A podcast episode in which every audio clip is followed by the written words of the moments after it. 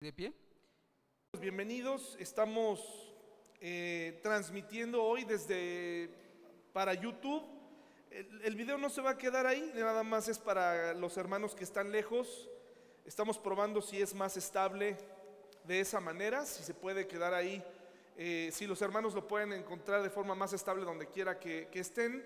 Tenemos ya una hermana en España, en Mayra, que se conecta y que nos da gusto saludarla y verla. Y el Zoom, pues lo seguiremos ocupando para los días miércoles y para otras cosas, eh, hermanos y hermanas. Bueno, pues una semana de fiestas patrias, de acontecimientos mundiales, eh, cosas interesantes que pasan alrededor del mundo. Les pido que me acompañen, por favor, en una, en una Vamos a orar, hermanos y hermanas. Qué gusto verles. ¿Mande? Ah, sí, los adolescentes, por favor, que pasen a su clase. Ya se me había olvidado. Gracias. Ya me los iba yo a agarrar esta mañana. ¿Me escuchan bien todos? ¿Sí? ¿Me escuchan bien? Perfecto. Muy bien, muy bien. Excelente. Pues estamos un ratito aquí, vamos a aprovecharlo. Muchas gracias a los hermanos que, que tocan, que se preparan Hoy Sabrina nos se incorpora a la alabanza, eso es una cosa increíble. Le agradecemos mucho que, que haya una voz femenina en la, en la alabanza y, y, de verdad que su participación, el que decidan venir eh, pues en día de puente no tiene precio, hermanos y hermanas, eso es muy bueno. Eh, en vez de haberse ido a alguna, algún destino turístico, pues les agradezco que estén aquí esta mañana. Acompáñenme a estudiar la palabra de Dios. Aprovechemos el tiempo porque se va muy rápido cuando se dan cuenta ya estamos fuera, ya es otra semana y la vida se va, hermanos y hermanas. Vamos a aprovechar que estamos aquí todos juntos. Vamos a orar, acompáñenme, por favor. Señor, gracias por tu misericordia y tu amor, gracias porque tú nos amas, porque tú como un padre cuidas de nosotros, pero también, Señor, eh, hay una parte que como Padre amoroso también ejerces sobre nosotros y esa se llama la disciplina, Señor. Esta mañana te pido que tú bendigas a mis hermanos y hermanas que tal vez están atravesando un momento complicado en su vida, a nuestros hermanos que están enfermos, también te pido por ellos, a los que están sin trabajo, a los que están batallando con alguna situación, los ponemos en tus manos y ponemos en tus manos este servicio en el nombre de Jesús. Amén. Bueno, hermanos y hermanas, vamos por favor al Salmo 119. Salmo 119, por favor.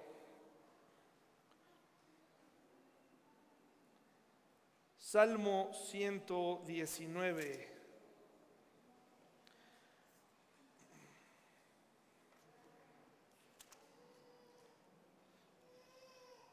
Versículo 65 al 72 nos toca esta mañana. Se los voy a leer desde la nueva traducción viviente.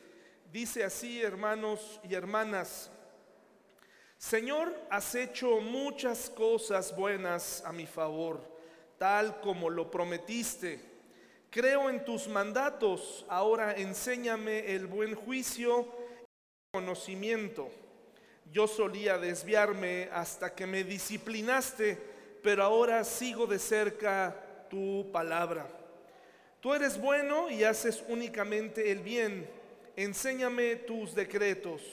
Los arrogantes me difaman con mentiras, pero la verdad es que obedezco tus mandamientos con todo el corazón de ellos es torpe y necio, yo en cambio me deleito en tus enseñanzas, el sufrimiento me hizo bien porque me enseñó a prestar atención a tus decretos, dice el versículo 7.1, el sufrimiento me hizo bien porque me enseñó a prestar atención a tus decretos. Tus enseñanzas son más valiosas para mí que millones de oro y plata. Eh, ¿Pudieran acercarle una silla a nuestro visitante para que no esté ahí parado, que tal vez se pueda sentar cerca? Ahí puedes sentarte y no te preocupes para que esté cerca de la entrada, no te apures. Si gustan acercarle una silla para que pueda estar cerca, adelante, adelante, puedes tomar asiento con, con confianza si quieres. Este, muy bien, gracias. ¿Cómo te llamas?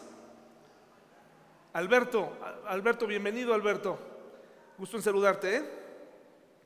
Bueno, hermanos y hermanas, pues quiero empezar con esta frase. El salmo que nos toca hoy nos habla de un tema que a nadie nos gusta y ese tema es la disciplina. ¿A cuántos nos disciplinó nuestro padre? A ver, levanten, o nuestra mamá, levanten la mano. Híjole, tengo mis dudas, ¿eh? Tengo mis dudas de que realmente hayan pasado por la disciplina pero bueno, creo que todos alguna vez sentimos o pasamos por la disciplina, sea como sea que la hayamos entendido o la hayan experimentado en nuestra espalda o nuestras asentaderas o nuestras manos o si fue bien ejecutada o no, todos hemos alguna vez vivido el dolor de la disciplina. El dolor en la vida, hermanos, planta la bandera de la realidad en la fortaleza del corazón rebelde. Lo voy a decir otra vez. El dolor planta la bandera de la realidad en la fortaleza del corazón rebelde. El dolor, hermanos y hermanas, es necesario en la vida. Sin dolor desafortunadamente no aprendemos. El dolor es inevitable y es necesario. Escribe C.S. Lewis, un famoso apologista, además escritor del famoso libro Las Crónicas de Narnia, quien era cristiano, dice, Dios nos susurra en nuestros placeres, nos habla en nuestra conciencia, pero grita en nuestro dolor. El dolor es su megáfono para despertar a un mundo sordo. Solo el dolor, desafortunadamente, escuchamos. Si no hay dolor, no escuchamos. El dolor es una bendición hasta en la vida física. ¿Qué pasa con aquellas enfermedades silenciosas donde nunca nos dolió nada? Y de pronto una persona muere, eso es terrible, pero el dolor de una muela, el dolor en la espalda, el dolor en algún órgano nos, invita a ir al doctor y entonces se resuelve la situación a través de la medicina. El dolor es una bendición, aunque no lo veamos de esa forma, el dolor físico, pero el dolor en la vida, hermanos, es el megáfono de Dios. Es la única forma en la que somos capaces y sensibles donde Dios dice, ya capté tu atención, ahora sí, escúchame. A lo mejor estás atravesando un momento de dolor eh, esta mañana, estás atravesando un momento difícil, estás atravesando un momento de prueba y no sabes por qué, o tal vez sí lo sabes. El dolor es una manera en la que Dios nos enseña, pero no es que Dios esté divertido todo el tiempo buscando cómo regañarnos o cómo causarnos dolor. Como lo dice este escritor, está buscando cuando la estamos pasando bien, quiere llamar nuestra atención. Cuando hay prosperidad, quiere llamar nuestra atención y quiere decirte, aquí estoy, da gracias. Da gracias por lo que tienes, da gracias por la salud. El hombre cuando está enfermo entonces es cuando dice, eh, ay Dios, ¿por qué lo permites? Pero cuando está sano no se levanta para agradecer. Señor, gracias porque llevo 10 años saludable. Gracias Dios porque llevo 20 años con buenos ingresos. Gracias Dios porque hoy cumplí 20 eh, años de casado, 15 años de casado y somos felices. No, el hombre reacciona únicamente cuando viene la adversidad. Dice, ¿por qué a mí? ¿Por qué me pasó a mí, Dios? ¿Por qué, por qué me elegiste a mí para, para batallar? ¿No? ¿Por qué a los demás les va bien y nos olvidamos de muchos días que Él nos dio? El dolor es una oportunidad para este mundo que ha preferido, hermanos y hermanas, honrar a la madre naturaleza. El otro día estaba viendo un documental, me gusta ver algunos documentales en Netflix y se aprende bastante. Y estaba viendo uno de un hombre que hace pizzas, ¿no? De, hombres que hacen pizzas y, y es mi alimento favorito. Entonces, pues yo encantado viendo cómo lo hace. Y este hombre y en general todos estos chefs se van y compran los materiales frescos directo del campo, ¿no? Y cuando toman las semillas, todos ellos muy famosos, con restaurantes puestos, de fama mundial, reconocidos en todas partes, van a las granjas, toman las semillas, todo lo su harina, toman la, ven el ganado, los borregos, las vacas, los cerdos, y todos dicen, gracias a la madre naturaleza por todo lo que da, y tenemos que tener una, tenemos que ser eh, responsables, un consumo responsable. Y suena muy bonito, pero ninguno de ellos dice, gracias a Dios por lo que Él creó, gracias a Dios por estos animales, gracias a Dios por estos granos, gracias a Dios por estas semillas. Hoy todo mundo, para no meterse en problemas, dice, gracias a la madre naturaleza. Y lo curioso es que la madre naturaleza no existe. La naturaleza tiene un padre y ese padre es Dios. Los, los, astrólogos leen la mano, ven los astros, leen las cartas y la gente, incluso los cristianos, se sienten sorprendidos cuando les leen o les dicen algo acerca de su futuro. O no sé si te has encontrado con personas que te preguntan de qué signo eres. Te dicen, oye, tú, eres Virgo, ¿verdad? Tú, tú eres Virgo. Y yo, pues sí, he escuchado que soy Virgo. Ah, con razón, me dicen, con razón. Con razón, que es que Virgo y Leo no, no encajan y por eso tenemos tantos problemas. Y órale, ¿no? Qué, qué interesante, ¿no? Qué interesante. Tú que eres Tauro, no, pues tú eres Cáncer, eres Leo y te voy a leer. Interesante lo que el hombre y la mujer creen en vez de preguntarle al dueño de las estrellas en vez de inclinarse delante de Él y orar. Preferimos tener este misticismo alrededor de las cosas. Por eso Dios permite el dolor, para que el hombre y la mujer de hoy se quebrante. Por eso permite la quiebra eh, económica. Por eso permite las enfermedades. Y quiero ser muy sensible esta mañana porque tenemos gente enferma, no me estoy dirigiendo a ellos esta mañana. Yo no, que yo no tengo la habilidad para descubrir quién está siendo disciplinado y por qué merecen ciertas enfermedades. Dios me libre de eso. Así que les enviamos nuestro cariño a nuestros hermanos que están ahorita escuchándonos y que están enfermos. No me estoy refiriendo a ellos, ¿verdad? No estamos diciendo por eso estás enfermo porque este, Dios te está disciplinando, para nada. Pero la enfermedad también puede ser una herramienta de Dios para que bajemos nuestro paso la falta de trabajo, eh, la falta de, incluso pues de, las cosas, la habilidad para hacer ciertas cosas. Dios permite todo eso. El mundo ha preferido armarse bajo el lema de somos fuertes, nadie nos detiene. Sabemos cómo piensa este sistema. Lo preocupante, hermanos y hermanas, es que los que estemos aquí sentados pensemos igual. Por favor, les invito a que vayamos a Juan 1.12. Juan 1.12, por favor. No sé si alguna vez se encontraron con alguien que cuando hablabas de Dios, hablabas de... y alguien decía que es que Dios me castigó, inmediatamente decía, es que Dios no castiga. ¿Se han escuchado eso alguna vez? Es que Dios no castiga. Bueno, eso no es lo que dice la Biblia. Realmente Dios castiga. Dios obra en el mundo. Dios interviene, pero especialmente interviene en la vida de los creyentes, que son sus hijos.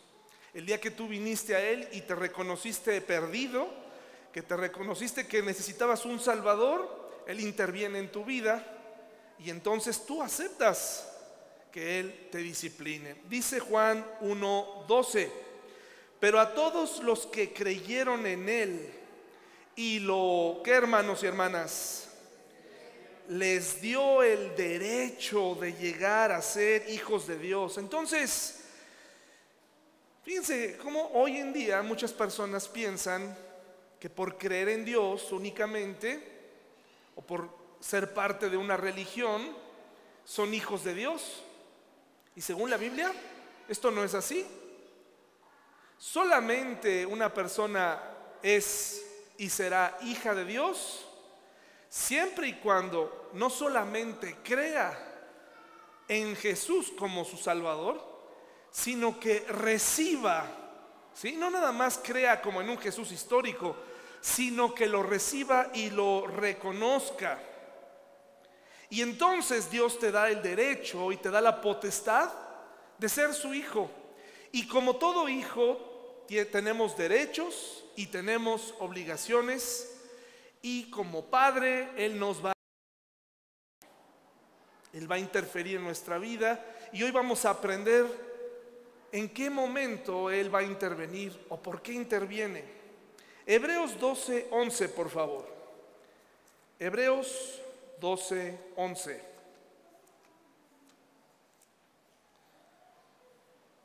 Hebreos 12, 11. Vaya allá con calma.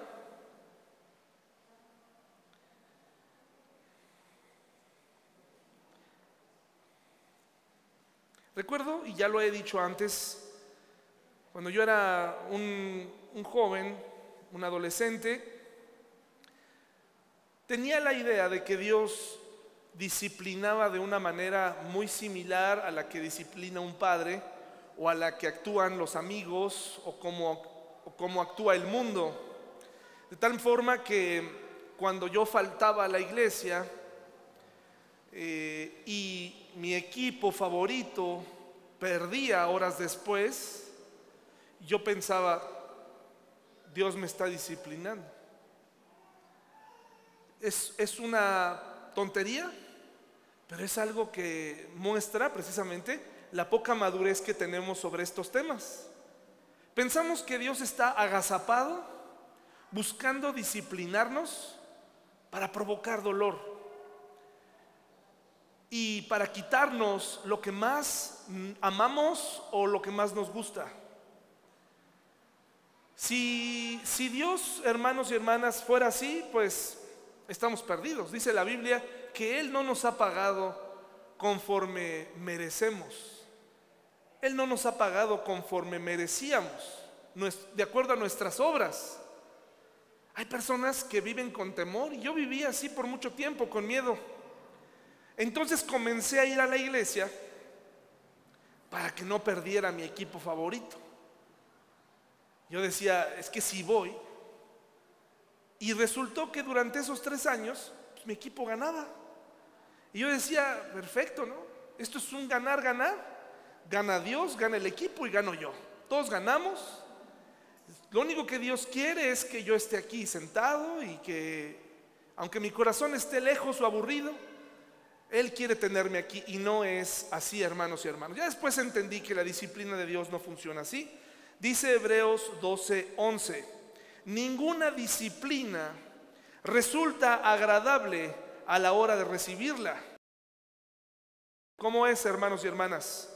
es dolorosa, pero después produce la apacible cosecha de una vida recta para los que han sido entrenados por ella. Entonces la disciplina nos conduce a una vida recta, una vida que da resultados diferentes.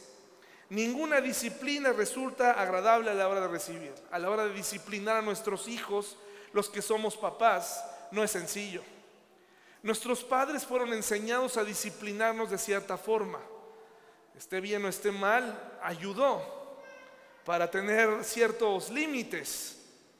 Dice por ahí un escritor que si nosotros no disciplinamos con, con, amor a nuestros hijos en casa, aunque nos duela, allá afuera los van a disciplinar con dolor.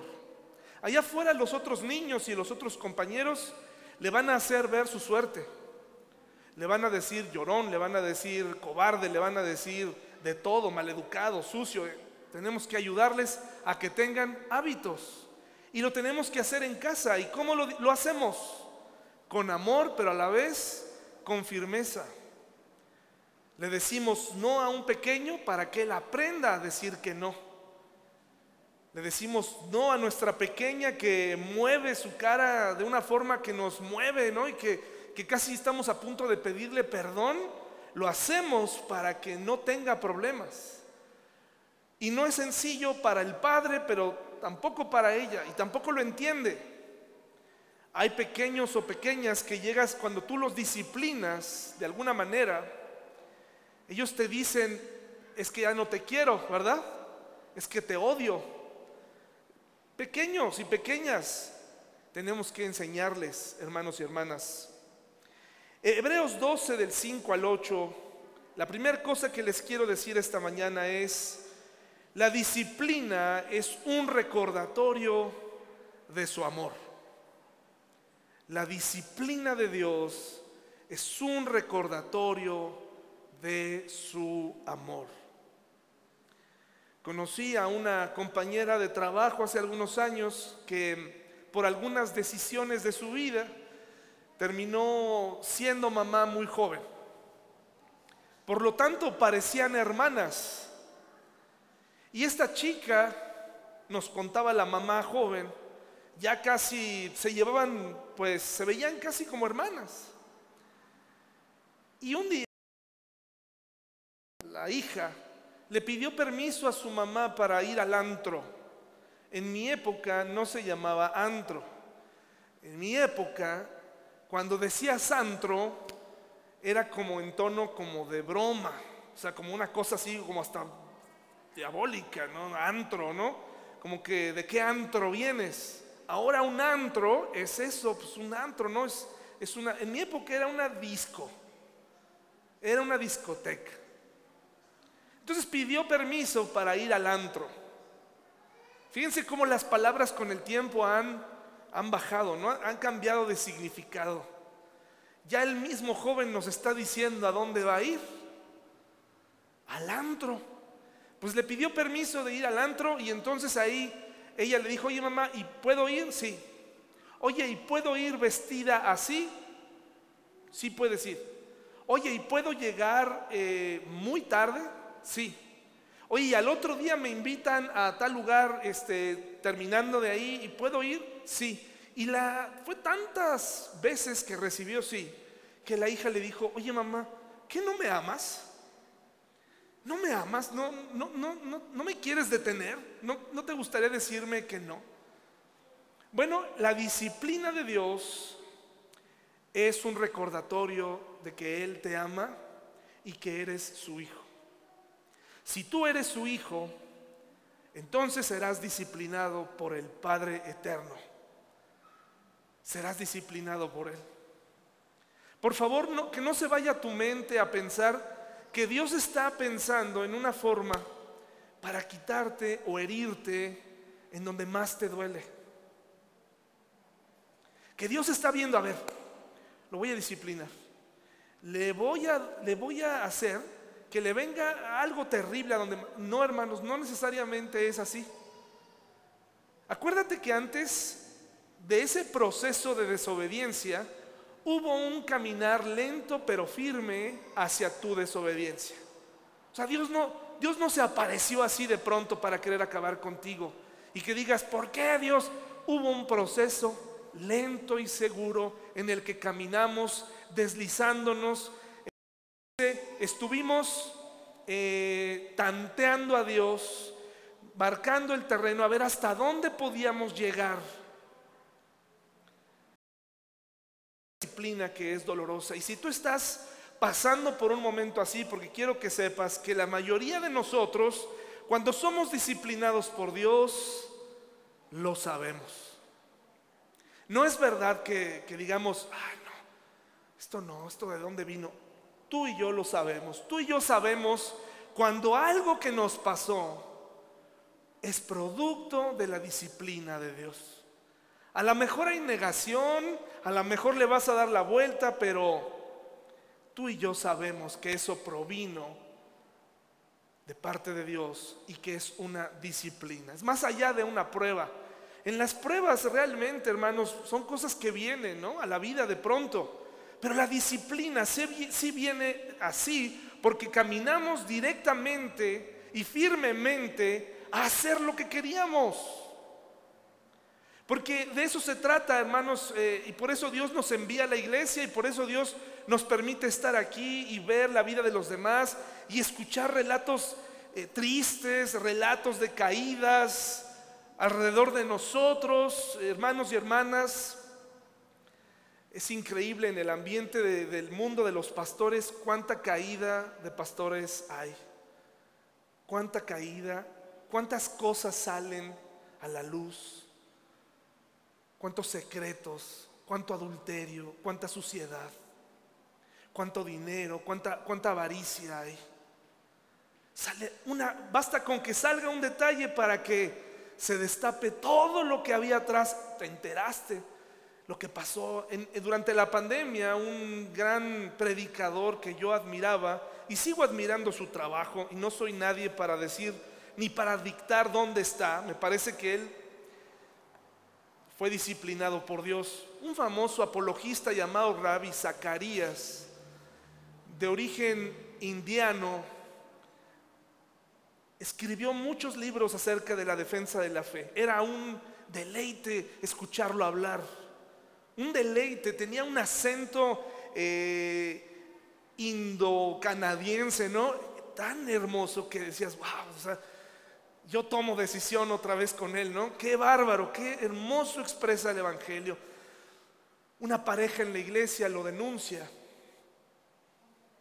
porque estaba enviando mensajes impropios a una pareja que conoció en, en uno de sus eventos. Nadie creyó a esta pareja, pero con el tiempo se fueron acumulando las acusaciones que él era dueño de muchos spas en el estado de Florida. Spas. ¿Qué tiene que hacer un pastor con spas? ¿Qué quería ahí? ¿Qué quería hacer? Y empiezan a salir ahí un montón de mujeres masajistas que habían sido agredidas de alguna u otra manera por él. Nadie se explica por qué murió la forma en cómo murió. Uno, con uno de los cánceres, un, cáncer de los más dolorosos, eh, un cáncer de huesos, después de que salieron miles de denuncias de un mal comportamiento. ¿Cómo puede la disciplina ser un recordatorio de su amor? Mire lo que dice Hebreos 2 del 5 al 8. Hebreos 2 del 5 al 8. ¿Ya lo tenemos? Hebreos 12, perdón, les dije 12, ¿verdad? Del 5 al 8. ¿Acaso olvidaron las palabras de aliento con que Dios les habló a ustedes como a hijos? Él dijo, Hijo mío, no tomes a la ligera la disciplina del Señor y no te des por vencido cuando te corrige, pues el Señor disciplina a quienes, a los que ama y castiga a todo el que recibe como hijo. Al soportar esta disciplina divina, recuerden que Dios los trata como a sus propios hijos. ¿Acaso alguien oyó hablar de un hijo que nunca fue disciplinado por su padre? Si Dios no los disciplina a ustedes como lo hace con todos sus hijos, quiere decir que ustedes no son verdaderamente sus hijos, sino ilegítimos. En nuestra relación con Dios, la disciplina va incluida.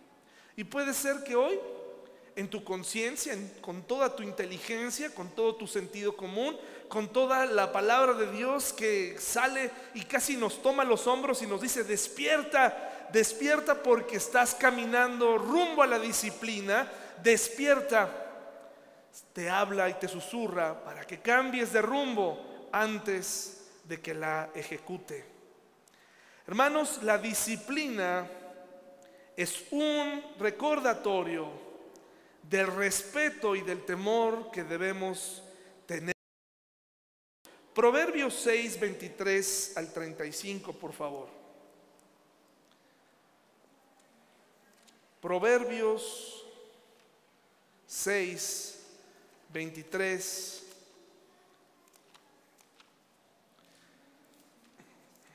¿Cuántas veces ha tenido la sensación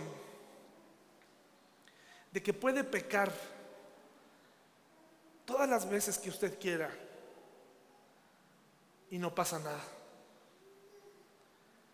¿Cuántas veces ha tenido esa sensación de, pues no creo que a Dios le importe esto?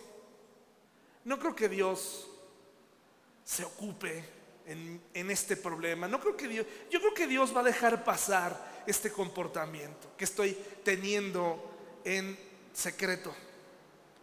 Este pensamiento sucio, esta forma de actuar, esta forma de negociar, esta forma de vivir. Yo creo que Dios, ¿cuántas veces ha tenido esa sensación? No levante la mano, no es necesario. Yo he tenido esa sensación. Hay momentos en mi vida en donde digo, pues, ¿qué tiene?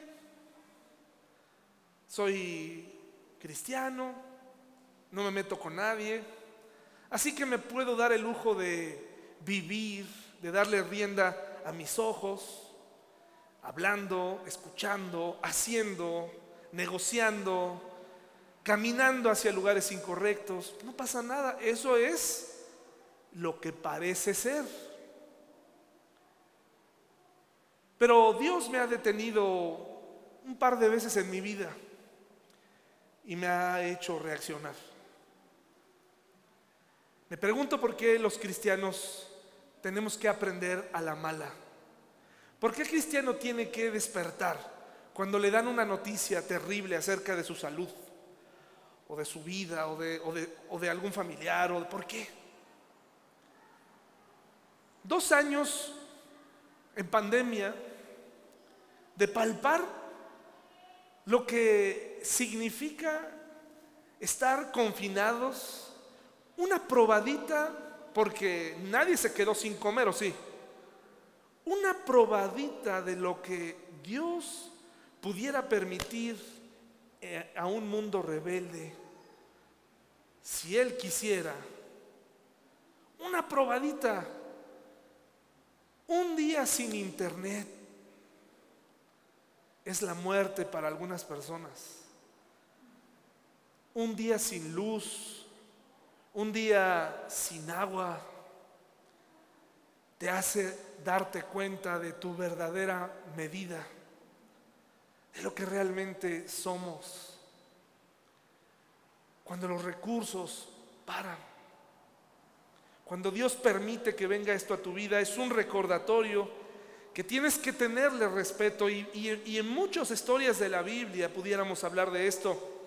Mire lo que dice Proverbios 6, 23 al 35, una descripción gráfica muy interesante. Proverbios 6, 23 al 35, ¿ya lo tenemos? Pues su mandato es una lámpara y su instrucción es una luz y todos tenemos esa luz, ¿no? Tenemos hoy esa luz en tus manos. Aquí la tienes para vivir una vida en la luz. Dice, te protegerán de la mujer inmoral. Y entiéndase, por favor, la amplitud incluye al hombre inmoral. De la lengua suave de la mujer promiscua. No codicies su belleza, no dejes que sus miradas coquetas te seduzcan pues una prostituta te llevará a la pobreza, pero dormir con la mujer de otro hombre te costará la vida. ¿Acaso puede un hombre echarse fuego sobre las piernas sin quemarse la ropa? ¿Podrá caminar sobre carbones encendidos sin ampollarse los pies? Bueno, estas preguntas retóricas tienen una respuesta obvia, pero cuando una persona se atreve a dar este paso, ¿Qué está respondiendo? Sí puedo jugar con fuego. Sí puedo caminar sobre brasas. No me va a pasar absolutamente nada. Nadie tiene por qué enterarse de esto o aquello. Y no solamente en el aspecto sexual. ¿eh? Es tan amplia la gama de creatividad que tenemos para pecar. Pero en este caso en particular, ¿cuántas veces, cuántos pastores, cuántos varones, cuántas mujeres cristianas pasaron por este capítulo? Y se hizo esta pregunta, ¿quién puede jugar con fuego sin que sus vestidos ardan y esa, persona dijo, yo puedo jugar con fuego, yo, yo, sé, yo sé manejar el fuego. Y ese es el problema con los cristianos y las cristianas de hoy. Creemos que todo va a estar bajo control, que podemos escabullirnos, que podemos vivir eh, escondidos de Dios y que porque nos salió bien una vez, dos veces, tres veces, diez veces, no ha pasado nada. Mira, creo que Dios ha guardado silencio respecto a mi pecado. Hay, una, hay un pasaje muy interesante en el Antiguo Testamento donde Dios le está hablando a su pueblo y les dice que tienen que obedecer en la repartición de las tierras, que tienen que hacer lo correcto y que no se les ocurra desviarse ni a izquierda ni a derecha, que dejen de jugar con todas aquellas cosas paganas que hay a su alrededor, porque si siguen así, dice, su pecado los va a alcanzar. ¿Alguna vez se ha eh, sentido perseguido? ¿Alguna vez alguien se sintió perseguido? ¿O que sintió que alguien lo seguía? Pues quiero decirte algo. Si tú estás viviendo fuera del camino de Dios, pero eres su hijo, y su disciplina será recordatorio de su amor, su disciplina también te va a enseñar respeto, tu pecado viene detrás de ti.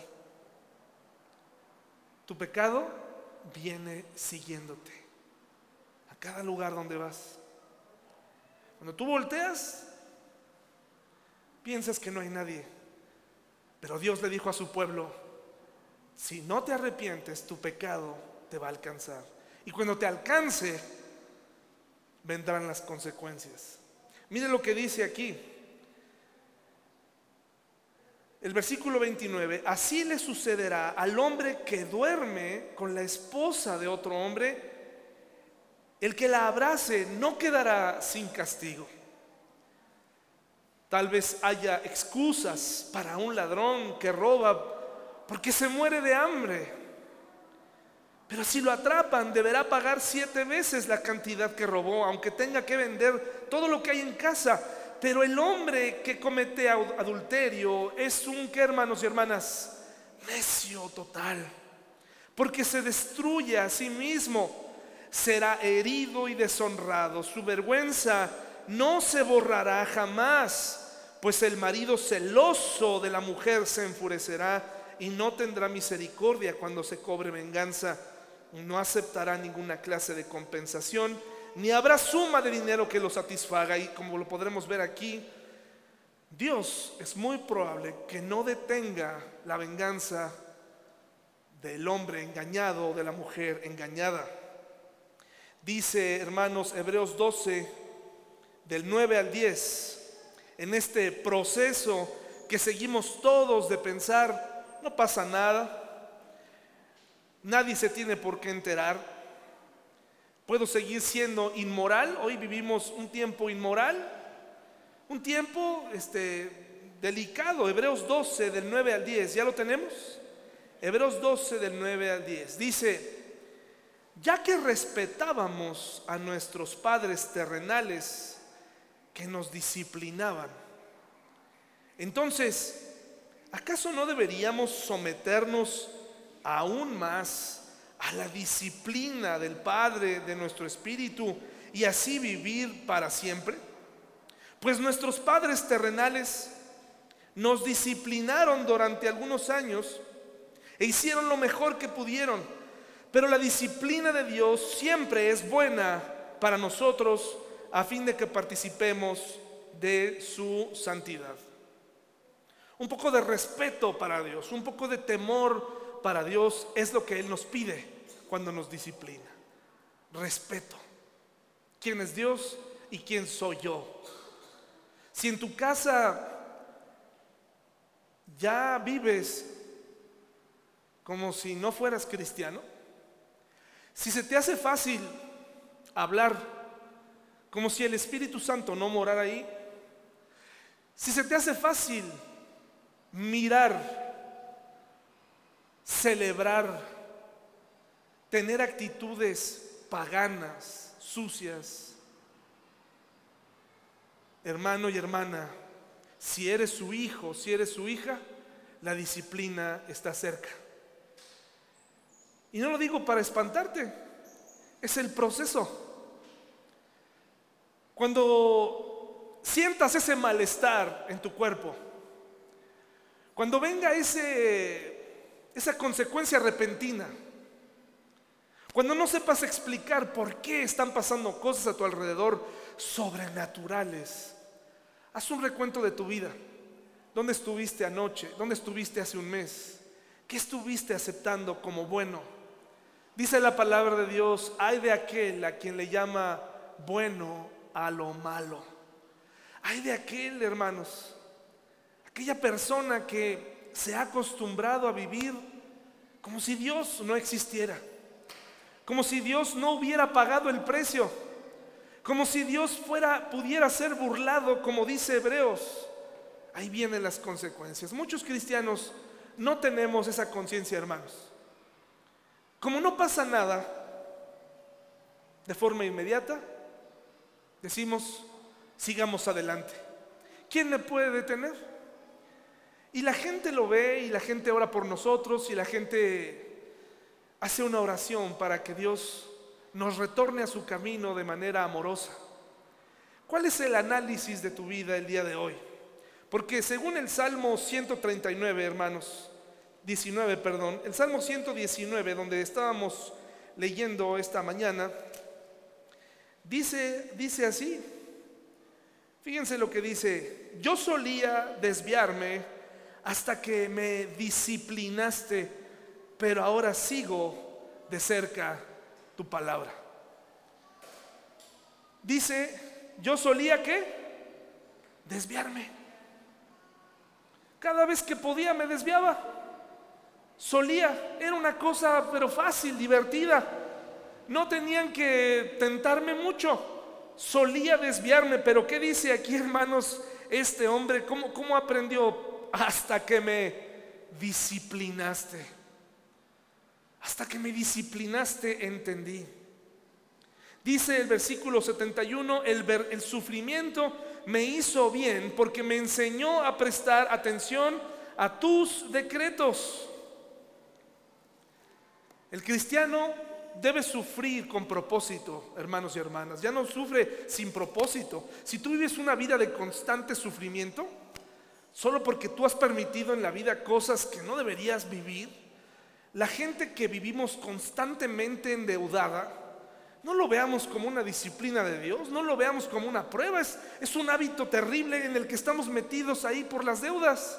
Hasta que digamos, ya se acabó esto, ¿no? Se acabó, voy a seguir adelante.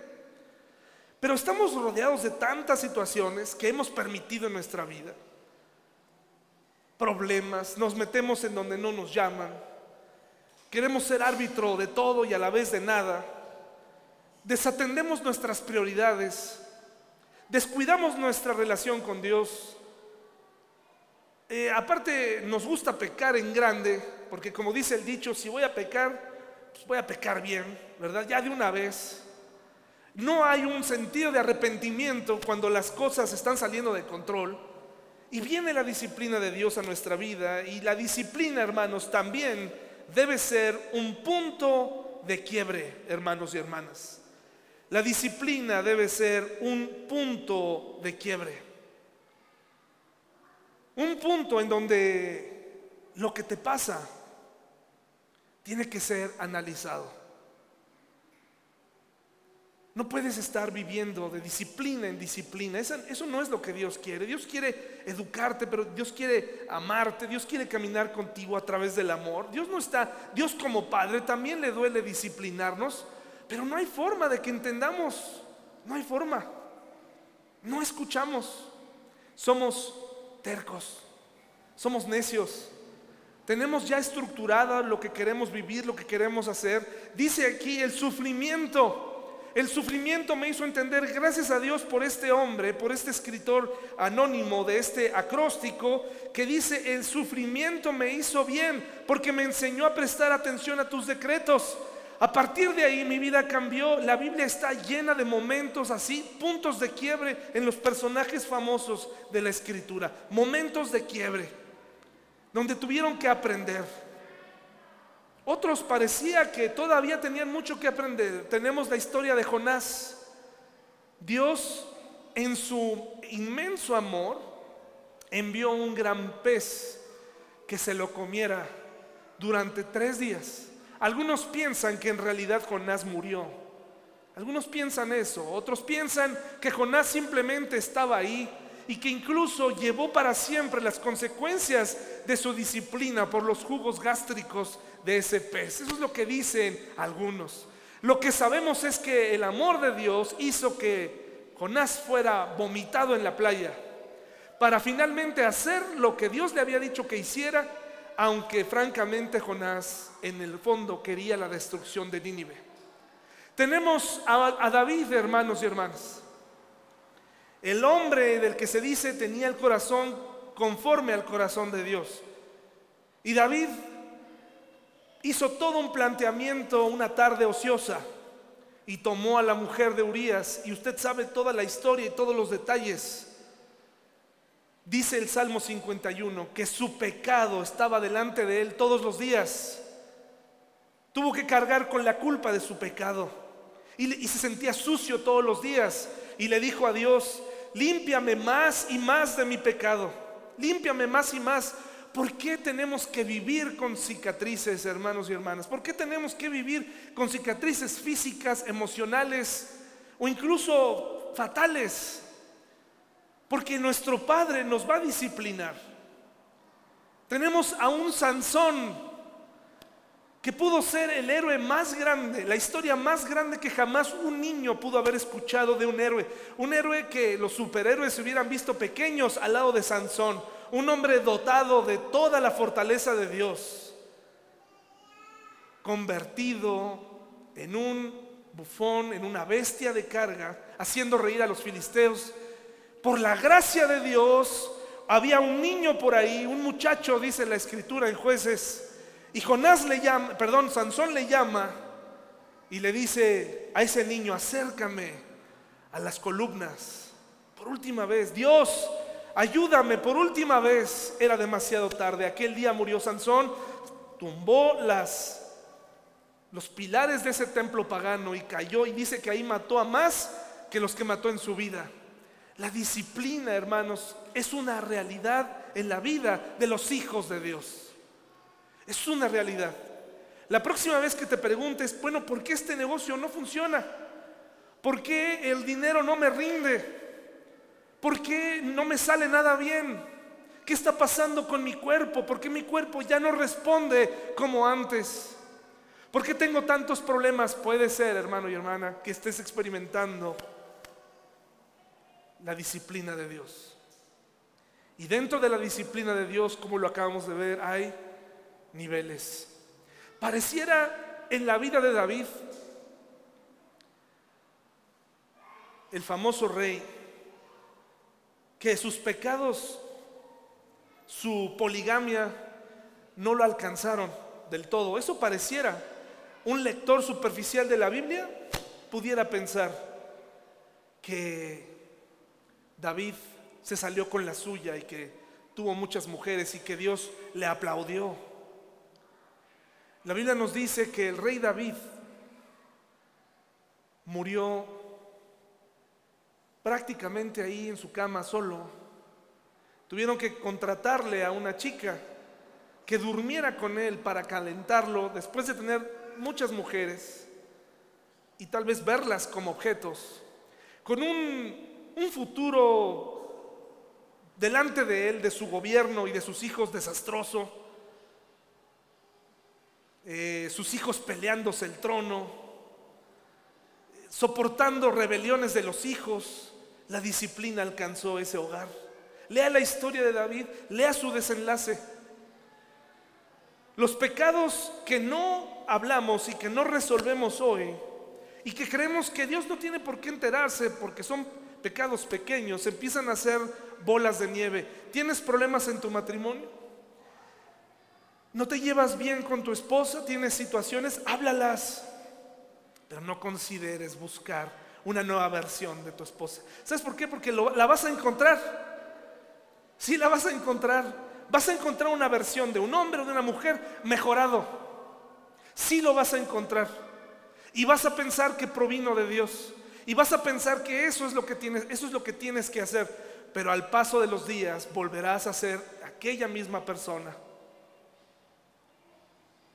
Hermanos y hermanas, es momento de voltear a ver a Dios.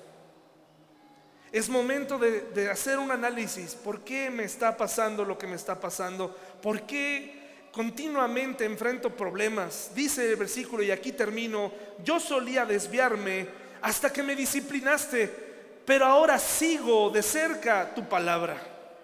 Tú eres bueno y haces únicamente el bien, enséñame tus decretos. El corazón de ellos es torpe y necio. Yo en cambio me deleito en tus enseñanzas. El sufrimiento me hizo bien porque me enseñó a prestar atención a tus decretos. Uno de los grandes errores que comete el cristiano cuando se enfrenta a la disciplina de Dios es la autocompasión. Pobre de mí, ah, es que yo no merezco esto. La gente, hay gente mala y yo, mira, y soy tan bueno y, soy apoyador y soy bien buena gente. Y mira cómo me va. No, hermano y hermana, nunca le des entrada a la autocompasión. Analicemos nuestra vida. Deseo de todo corazón que no avances dentro de la disciplina de Dios a niveles más profundos, porque esos van a marcar, aunque sean un recordatorio del amor de Dios, aunque infundan temor y respeto a Dios, muchas de estas disciplinas marcan un antes y un después y a veces determina absolutamente todo. Vamos a ponernos de pie, por favor, hermanos y hermanas, y vamos a orar. Vamos a pedirle a Dios que nos ayude a desarrollar este anhelo por honrar a Dios y por buscar su rostro. Vamos a orar. Señor, muchas gracias por porque tú nos hablas muy claramente en tu palabra. Nos gusta vivir a nuestra manera, bajo nuestros propios términos.